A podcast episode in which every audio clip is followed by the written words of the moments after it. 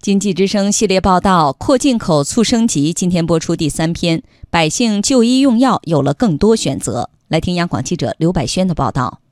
这个 HPV 九的这个注射的常识知识，呃，医生都已经跟你说了哈，同意书你也签署了，好吧？那我们现在开始注射啊。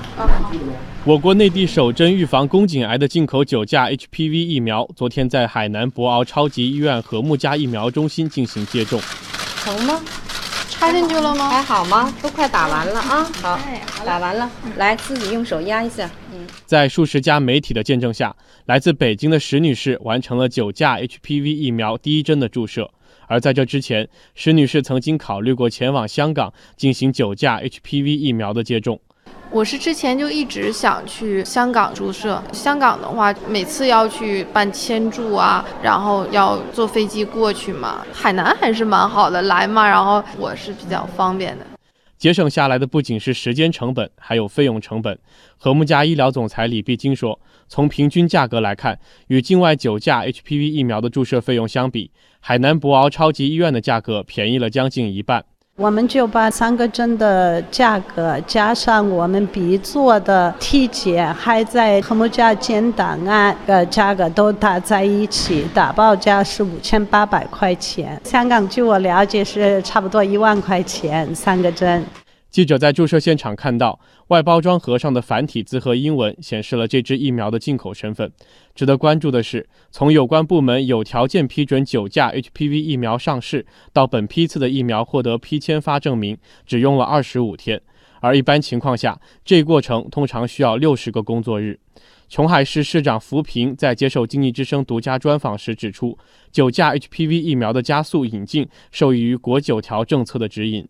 国务院在批复中明确给予新增的九条含金量比较优惠的政策，可以概括为四个特许。第一呢是特许医疗，就允许国外的医疗技术、医疗器械和药品的特许准入，境外的医师执业注册呢放宽到三年。第二个特许呢是特许研究，就可以申请开展。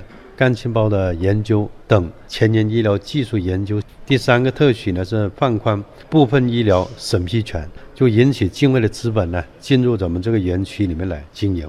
第四个特许呢是国际交流。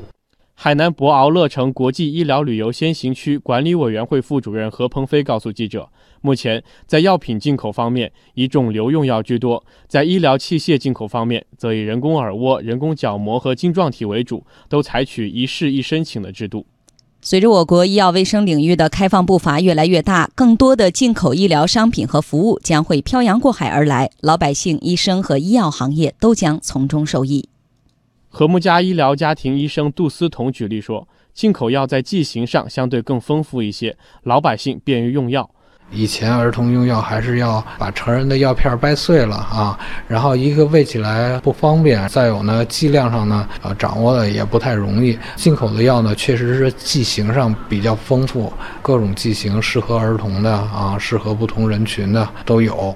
北京一家大型三甲医院超声科孟医生认为，从他们的角度来看，一些进口医疗设备的高精度有利于提高诊断效能，同时也可以促进我们的自主研发。从我们超声科来讲呢，比如说同样是一款探头，进口的设备呢，图像更清晰，而且会有一些更先进的一些技术。那么这些技术呢，对于我们提高诊断效能是很有帮助的。那么从另一方面来讲，我们进口东西不完全是拿来主义，我们拿过来，我们自己国内也会根据这些东西来研发。原卫生部免疫规划专家咨询委员会委员刁连东说：“以引进九价 HPV 疫苗为例，扩大医药产品进口，可以倒逼国内医药行业的研发速度和质量。国外疫苗进来以后，而可以借鉴国外的疫苗的一些研发经验吧，加快我们的研发速度，这对我们来讲也是很有利的。”